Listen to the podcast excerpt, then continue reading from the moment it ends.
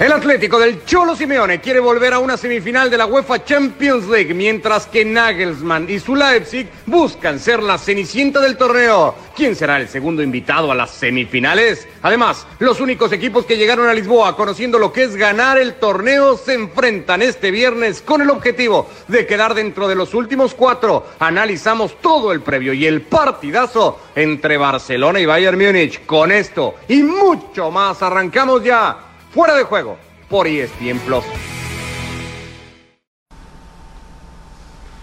¿Qué tal? ¿Cómo les va? Bienvenidos a esta edición de Fuera de Juego. Hay una semifinal ya confirmada para esta UEFA Champions League. Se juega el próximo martes y medirá a Leipzig por primera vez en sus 11 años de historia en estas instancias contra el Paris Saint-Germain. Ya decíamos ayer, 25 años pasaron para que los parisinos volvieran a una instancia como esta. Lo empezamos a platicar con Ricky, con Barak, con Moisés porque hoy el conjunto alemán ha eliminado 2 a 1 al Atlético de Madrid. Ricky, lo primero que te preguntaría es si has visto hoy el partido que te imaginabas ver en Lisboa entre estos dos equipos.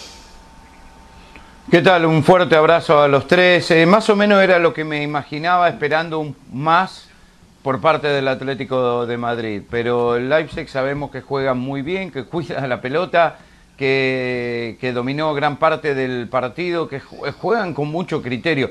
Y te digo más, eh, Ricardo, muchachos, es un placer verlo jugar realmente. Es un equipo que sin una super figura, sin Werner que no, que, no está, los demás eh, han cumplido cada uno en su función como lo tenía que hacer. Y a mí eso me llamó mucho la atención, que es como equipo el más equipo de todos, eh, sin figuras individuales para hacer la diferencia y lograr parar a este Atlético que en el primer tiempo, la verdad, dejó mucho que desear el equipo del Cholo.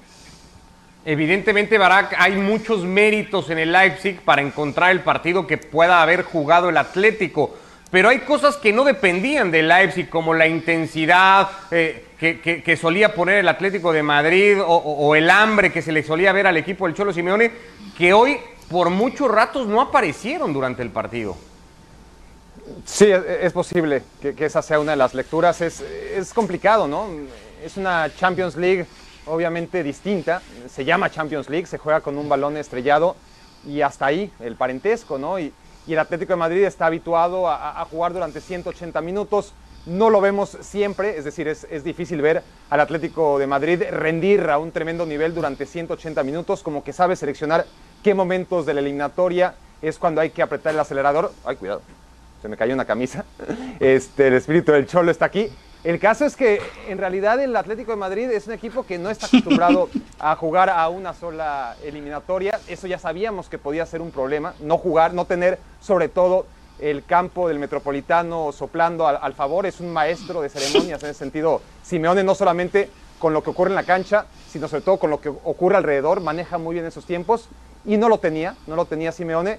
Y bueno, a final de cuentas, el Atlético de Madrid había eliminado a Liverpool. Por eso, y solo por eso, era el gran candidato para meterse cuando menos a semifinales, pero nadie duda que, hizo un mal partido y además que en general fue un partido coherente con el resto de la temporada del Atlético de Madrid, que tuvo un pico muy muy alto en el juego de ida contra el Liverpool, le pasaron por encima en el de vuelta, por razones increíbles logró avanzar, pero no, no, no le alcanzaba para más al Atlético y hoy lo demostró. Eh, Moisés no tiene nada tú que se caiga, ¿verdad? A la mano. Eh, ¿Le pones eh, o señalas al cholo? O se me cae la cabeza o no se cae nada, no te preocupes. Dime, dime. Ya, ¿señalas al Cholo hoy como el gran responsable de lo que le pudo haber faltado hoy al Atlético de Madrid? Sí, sin duda. Hoy y siempre. Porque con la plantilla que tiene el Atlético de Madrid, al final es el técnico el que acaba frenando. Mira, el caso opuesto es el de Nagelman. Por ejemplo, en el Nagelman en, en el en el en el Leipzig, por ejemplo. Eh, el, el, Leipzig es un ejemplo de lo que quiere su entrenador sobre el terreno de juego. Y el Atlético de Madrid es un ejemplo de lo que quiere el Cholo sobre el terreno de juego. Eh, eh, creo que ha sido Ricky, el que lo ha dicho. El Atlético de Madrid ha tirado la primera parte. No se le ha visto. El Leipzig se ha sabido imponer y al final el Cholo tiene mucho, mucha responsabilidad. Es que siempre se habla de la fuerza, de la entrega, de la garra, de la presión, de la astucia, de la potencia, todos los, eh, todos los, los, adjetivos posibles en torno al Cholo Simeone, la ilusión, cada verano, cada un fichaje.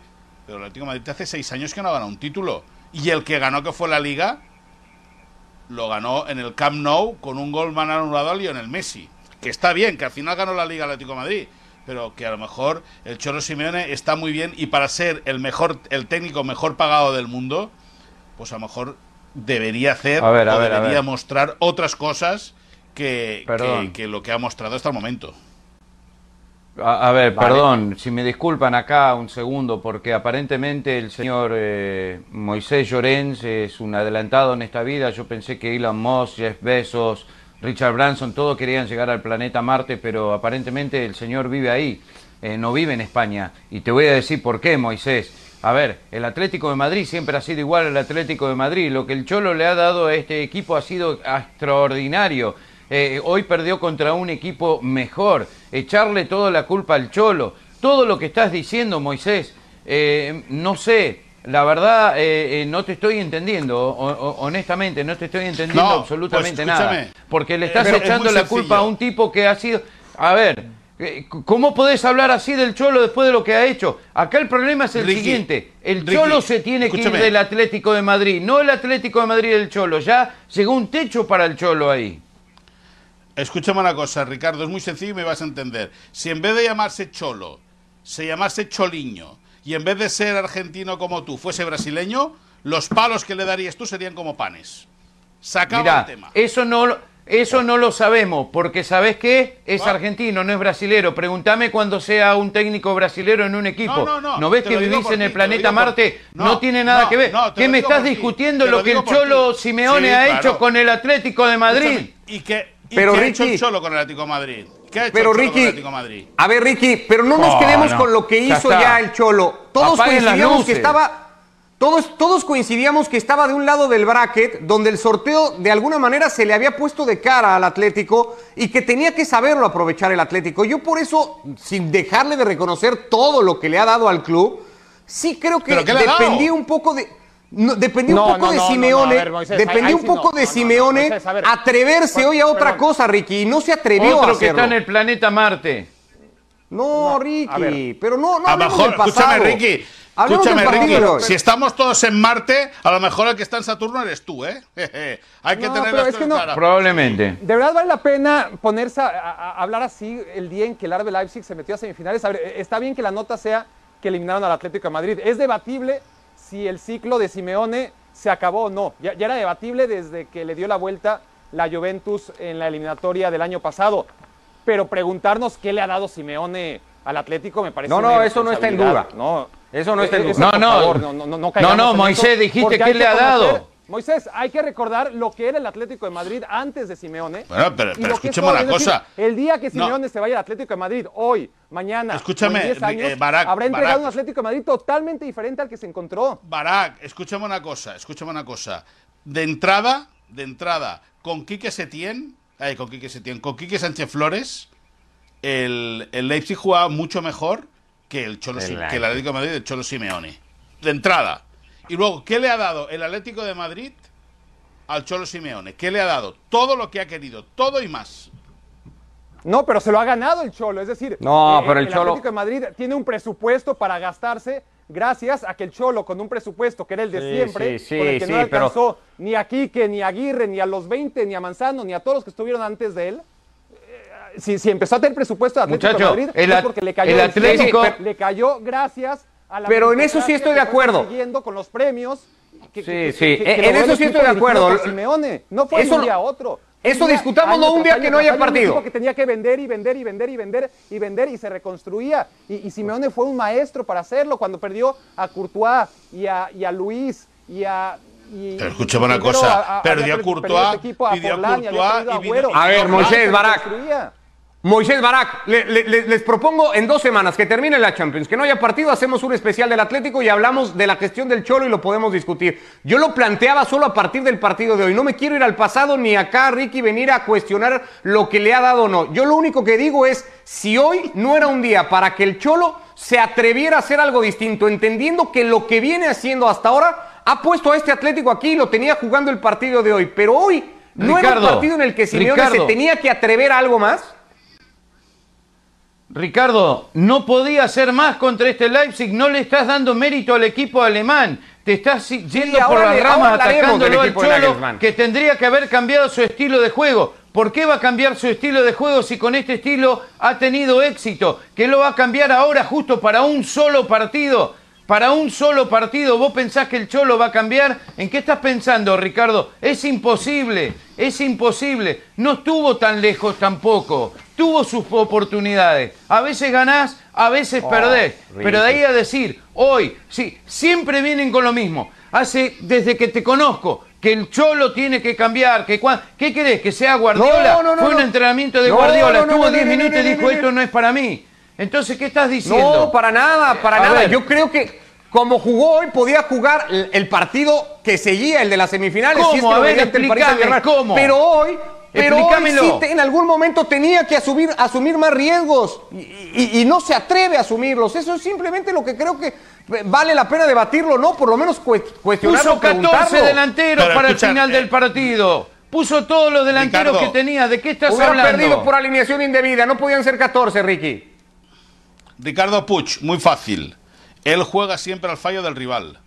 Es decir, a que se equivoque el otro para aprovechar él. No propone nada. No propone nada. Simplemente Bueno, por aguantar, eso digo, si él tenía que y proponerlo. Escúchame, que el fútbol, que el fútbol es un juego de errores No. es evidente. Ahora, jugar siempre lo mismo, que es que se acabe, que se acabe equivocando el rival y, y tú le puedas marcar antes, eso no sucede, no sucede eh, todas las veces, lógicamente. Y al final, el Cholo acaba sufriendo. Lo que ha dicho el Cholo es que no hay excusa. Y si Simeone, con lo ganador que es, dices que no hay excusa, es que él se siente No, no, el no. principal culpable y el primer señalado de la, de la, de la derrota. Y lo ha dicho Coqui, lo ha dicho Saúl y lo han dicho todos los que han pasado hoy por zona mixta. A ver, Barak, eh, dejemos un poco al Cholo y veámoslo desde la óptica de, de un Leipzig que hoy además encontró soluciones y encontró respuestas a la gran duda que traíamos todos. ¿Cómo iba a ser Nagelsmann para jugar sin la figura de Timo Werner el primer gran partido, además, que tiene que enfrentar el Leipzig ya sin su goleador histórico? Sí, tuvo que hacer un trabajo, primero a nivel mental, in- increíble, ¿no? Porque hay que reconocer que era muy poca gente, entre nosotros creo que nadie, que realmente le daba posibilidades serias al RB Leipzig.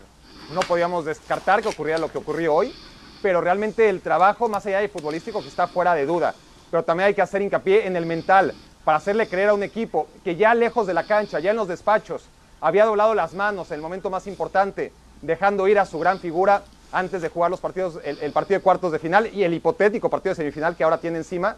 Me parece que fue un gran trabajo ahí de Nagelsmann, de reunirlos, decirles, nosotros hemos ganado muchos partidos, lo hemos hecho gracias al conjunto y no a Timo Werner. No está Timo Werner, pero está Paulsen, pero está Savitzer, pero está Upamecano, pero está Gulachi. Y, y realmente son nombres que suenan poco, pero es que hay pocos porteros tan confiables como Gulachi. ¿Es el más espectacular? Para nada. ¿Aspira a ser el mejor arquero del mundo? Nunca. Pero es un portero sumamente confiable, con las manos y con los pies. Y de esos hay pocos. Upamecano, muy pronto lo vamos a ver en uno de los grandes clubes de Europa. De eso hay Sí. muy poca duda porque es un central tremendo, que tiende al error, pero que hoy no lo cometió. ¿no? Y, El mejor hoy, probablemente. es que no cabe, no cabe la menor duda de que estamos ante un portento de la naturaleza, porque además de ser muy fuerte, es técnicamente un futbolista muy interesante. Y luego tienes a Savitzer, ¿no? Savitzer, que es un, un- otro ejemplo de un todólogo, ¿no? Que te juega en cualquier parte del campo. Y son jugadores que se multiplican y que cuando lo hacen con una dirección técnica de un tipo tan versátil como Nagelsmann, porque yo no me puedo ni, ni- alinear con, con Moisés Llorens en su ataque frontal sobre Simeone, ni tampoco con la defensa ultranza de... No, porque hay que encontrar el, el equilibrio. Entonces la defensa ultranza de, de Ricky no tiene sentido ahora encontrando mismo. Lo que hay que equilibrio. hablar es que. Nagelsmann, eso sí es innegable, tiene la versatilidad que le falta a Simeone. Simeone tiene su 4-4-2, se saca de la chistera cosas increíbles que nadie piensa, como poner a Llorente de delantero, pero cuando Llorente no te funciona, se acabaron las variantes de- de- del Atlético de Madrid. En cambio, el RB Leipzig para cada partido y para cada momento del partido te presenta algo nuevo. Hoy salió con un 4-2-3-1, de repente ya eran tres centrales en salida, después volvió a ser línea de cuatro, acabó jugando en un 3-3-3-1. Eh, En fin, en, un mismo partido te va haciendo cosas distintas y, y- y te va haciendo un reto constante para el técnico rival, para los rivales eh, en general, y eso es mérito tremendo de Nagelsmann. Moisés. No, eh, sin ninguna duda, estos técnicos nuevos que están surgiendo, Arteta, bueno, eh, eh, no es que sea nuevo, es decir, ya lleva tiempo sonando y, ya hace tiempo que está cociendo hay que tener en cuenta, por ejemplo, que Lionel Messi es un mes mayor que Nagelman, que es que tiene su guasa. Pero bueno, es esta hornada de, de nuevos entrenadores que lógicamente ante la falta de, de, técnicos experimentados, pues los grandes de Europa van a ir a picar ya, a llamar a sus puertas, ya se llame Mikel Arteta, ya se llame eh, Nagelman, eh, son técnicos que están, que están eh, eh direccionados a dirigir algún día a, grandes equipos de, del concierto europeo. Eh, leo una encuesta, Ricky, nada más para que lo rematemos y hables algo, porque creo que en eso sí tienes razón, hay que darle mucho mérito ya a lo que ha hecho a nivel conjunto, a nivel colectivo el equipo de Leipzig. Una encuesta simplemente que hay en nuestras plataformas arriba para que la gente pase y participe. ¿Quién es el principal culpable de la eliminación hoy del Atlético de Madrid? 62% de esos votos, Ricky, en algo que también era previsible, caen del lado del Cholo Simeone. El 62% está equivocado, ¿qué quiere que te diga? Ya está, bueno, bueno. claro. Porque viven en, viven en Saturno. Eh, ah, claro. El 62%. Bueno, eh, veíamos un poco lo que se viene y los dos equipos, los únicos dos equipos, por cierto, curiosamente, que sobreviven en esta instancia de Champions y que han ganado el torneo, se miden mañana en su partido de los cuartos de finales, el Barça contra el Bayern Múnich, son Quique Setién y Hansi Flick en la previa del partido. Es cierto que eh, Lewandowski es un gran futbolista, pero yo creo que no está a la altura de, Leo. ¿no? Yo creo que eso, eh, yo creo que está claro. ¿no? Es verdad que ahora está en un grandísimo momento. Eh, Lewandowski lleva, no sé si son 13 goles en Champions. Y, y, es cierto que tiene, está muy bien asistido por, muchos compañeros que tiene alrededor que también eh, pueden hacer daño. Sabemos del potencial del rival, no lo vamos a minimizar en ningún sentido, porque es verdad que sus números, y no solamente ya los números, ¿no? sino la capacidad que tiene para, hacer lo que hace también. Y es verdad que es un equipo potencialmente extraordinario, pero que, que también nosotros lo somos. Also ich denke, man kann, man kann beide Spieler nicht miteinander vergleichen. Uh, Robert Lewandowski ist absoluter Weltklasse-Spieler uh, als, uh, als Stürmer, ja, Zentrumstürmer. Er hat eine enorme Qualität, gerade im Strafraum und ist für uns wirklich einer, der für Tore garantiert oder Tore garantiert, aber auch natürlich auch äh, Tore vorbereitet. Messi ist über ja, einfach die letzten Jahre äh, mit Abstand der beste Fußballer. Und ich glaube, er ist ein, Ausnahme, ein Ausnahmespieler und äh, ich weiß nicht, ob es so einen Spieler je noch, jemals nochmal gibt. Also ich denke, es ist jetzt, jetzt nicht FC Bayern München gegen, gegen Messi, sondern es ist FC Bayern München gegen, gegen Barcelona. Und natürlich ist es äh, ein Weltklasse-Spieler, äh, Messi. Und äh, wir haben uns natürlich Gedanken gemacht, wie wir ihn, wie wir ihn gegen ihn spielen. Aber das werde ich natürlich hier nicht unbedingt verraten wollen. Und äh, letztendlich geht es natürlich auch gerade bei so einem Spieler äh, darum, dass wir gemeinsam als Team äh, da auch dagegen dabei sind oder, oder gegen ihn spielen. Und äh, ja, da geht es auch, ist auch wichtig, klug zu spielen, ja, eventuell Räume auch, äh, die sich geben, auch äh, zu erkennen ähm, und ihn natürlich klar, ihn versuchen unter Druck zu setzen, ihn versuchen auch im Eins gegen Eins auch, dass wir da die Zweikämpfe auch gewinnen.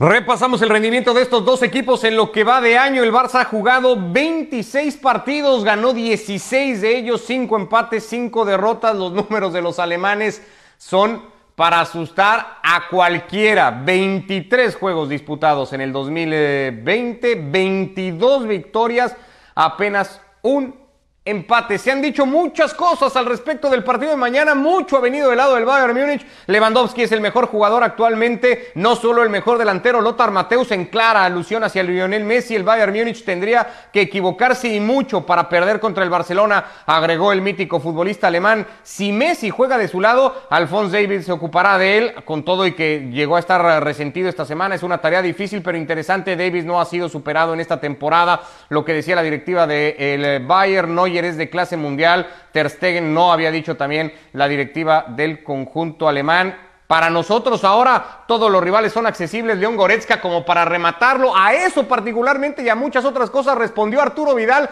Lo hizo el chileno en este tono. Aunque conozco a la gente del Bayern, a los jugadores y creo que lo que se habla afuera no es lo que, lo que piensan los jugadores. Claramente se tiene mucha confianza, pero, pero mañana no juegan contra los equipos de la Bundesliga, sino que juegan contra el Barcelona, el mejor equipo del mundo. Mañana es el partido más importante del año. Tenemos mucha, mucha esperanza de, que este, de que este campeonato sea nuestro. Sabemos que el Bayern viene haciendo un año espectacular, salió campeón en la Bundesliga, ganó la Copa. Así que va a ser un, lindo partido mañana. Sabemos lo difícil que va a ser, pero nosotros somos el Barcelona y si hacemos bien las cosas y hacemos lo que tenemos que hacer, seguramente pasaremos pero va a ser un partido muy lindo, muy apretado y, nada, trataremos de dejar todo en el campo. Creo que es muy difícil comparar a Lewandowski con, Leo. Leo es de otro planeta. Muy difícil compararlo con algún jugador, aunque Lewandowski sea el mejor delantero del mundo con Luis, pero en este momento es muy difícil compararlo.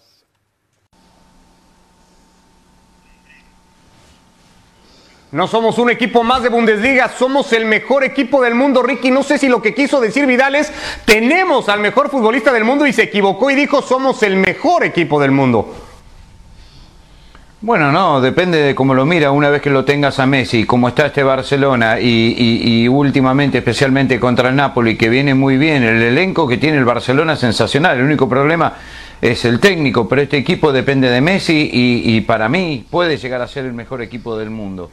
Eh, a ver, Vidal es muy inteligente, está pidiendo la titularidad a gritos, sabe también cómo piensan los alemanes, ha jugado mucho tiempo en el Bayern y él es un caudillo, un veterano eh, que tiene que tratar de animar a sus compañeros, a, toda esta institución para lo que es el partido más importante para el Barça este año, no, no hay ninguna duda. Pero todo depende de Messi, te lo vengo diciendo hace mucho tiempo, Ricardo. No, no, me queda claro, y así lleva de más rato, tampoco descubres el hilo negro, Ricky, ha, sido así desde hace tiempo en el Fútbol Club Barcelona. A ver, Moisés, adelántanos un poquito del 11 y, analízalo después, Barak, de cómo podría jugar mañana Setién. Pues mira, eh, Setién hace dos semanas que está trabajando sistemas, que está trabajando con diferentes ideas. Él eh, eh, ha, ha, practicado el 3-5-2 para jugar con dos carrileros largos, ha probado con el 4-3-3 la información que tiene ESPN a día de hoy es que va a jugar con 4-4-2 eh, con Ter Stegen eh, como portero, lógicamente, Semedo y Alba los laterales, Piqué y Lenglet en el eje, Busquets de pivote con De Jong y Sergi Roberto los interiores. Con Sergi Roberto quiere formar un doble, un doble lateral con Semedo para así frenar la banda zurda del, del Bayern de Múnich. Engancharía Vidal o vendría a ponerle el músculo Vidal para que Messi y Suárez se busquen la vida arriba. Desde hace dos días, no, desde, sí, desde, no, desde ayer, desde ayer miércoles, que Griezmann sabe que no va a ser titular. Es decir, esta noche, por la cabeza aquí que se tiene, puede pasar muchas cosas, puede cambiar de idea, pero el técnico cántabro se ha ido a dormir hoy con la idea de que Antoine Griezmann va a ser banquillo. Y eso se lo ha dicho a la cara al futbolista francés, al cual, lógicamente, no le sentó bien, pero va a acatar la decisión del entrenador y va a comenzar el partido en el banquillo. Y el Barça en, eh, eh, aguardando la opción de, banquillo, pues esta vez sí que va a tener potencial con Griezmann, con Ansu Fati, con Ricky Puig. Vamos a ver si es el Barça es capaz de poder solventar el partido, aunque yo creo que va a ser muy difícil. Sí, sí, si, llega vivo al segundo tiempo, que yo lo dudo, porque está claro que el equipo activo, el equipo ofensivo, el equipo que va a ejercer como cuadro grande, no tengo la menor duda, va a ser el Bayern, porque el Barça no quiere y porque no puede, ¿no? En estos momentos pero si acaba de decir Ricky que está Messi, que puede ser el mejor equipo del mundo, yo, yo, creo que, que, Messi lleva mucho tiempo en el Barça. El Barça fue el mejor equipo del mundo durante muchos años con Messi y dejó de serlo y ha dejado de serlo durante varios años con Messi. A pesar de Messi, por más que Messi ha hecho lo imposible por evitar la debacle y mira que, que con su mérito y el de un par de compañeros o, o un poco más que se han ido bajando del barco, el Barça ha extendido esta noción de que es el mejor del mundo durante mucho más tiempo del que suelen durar los grandes ciclos del fútbol, pero ya está. Es decir, eh, nunca puedes descartar que, Messi marque la diferencia en cualquier partido de fútbol, que para eso es el mejor de todos los tiempos, pero vamos, que, partidos como este, donde el Barça parte en clara inferioridad, los ha tenido y siempre hemos analizado, ojo con Messi, ojo con Messi contra la Juventus, igual la Juventus le gana 3-0 al Barça, ojo con Messi contra el Paris Saint Germain, igual el Paris Saint Germain le ganó 4-0 al Barça y después, claro, el Barça remonta, pero con un Neymar fabuloso y con un Messi que en ese partido, pues la verdad fue poco protagonista para la remontada. Y lo mismo en Anfield, y lo mismo en el Olímpico de Roma.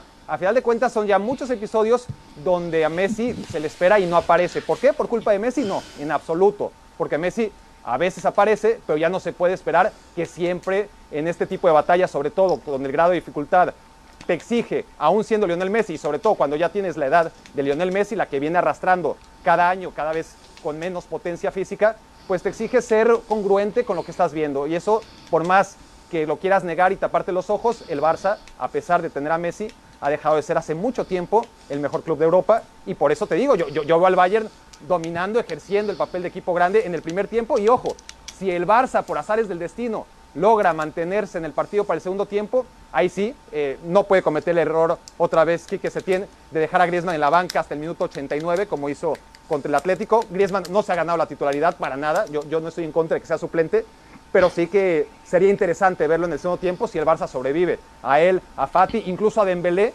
para atacar la única debilidad clara que tiene el Bayern Múnich, que es que asume muchísimos riesgos y que podría equivocarse ¿no? en esa salida, eh, en esa línea tan adelantada que apuesta o a que el VAR haga su trabajo o a que, claro, ¿no? los defensas no se equivoquen porque realmente lo hacen muy bien, suelen dejar en fuera de juego a sus rivales, pero habrá el día en que no lo hagan. Y Suárez y Messi no están en condiciones de explotarlo, no hoy. Así que vas a necesitar en ese supuesto a Fati, a Griezmann y a Dembélé. ¿Cómo andas con la camiseta, el cuadro, el IFB, el chícharo? Bueno, a ver, dale Moisés, que lleva rato pidiendo la, la palabra.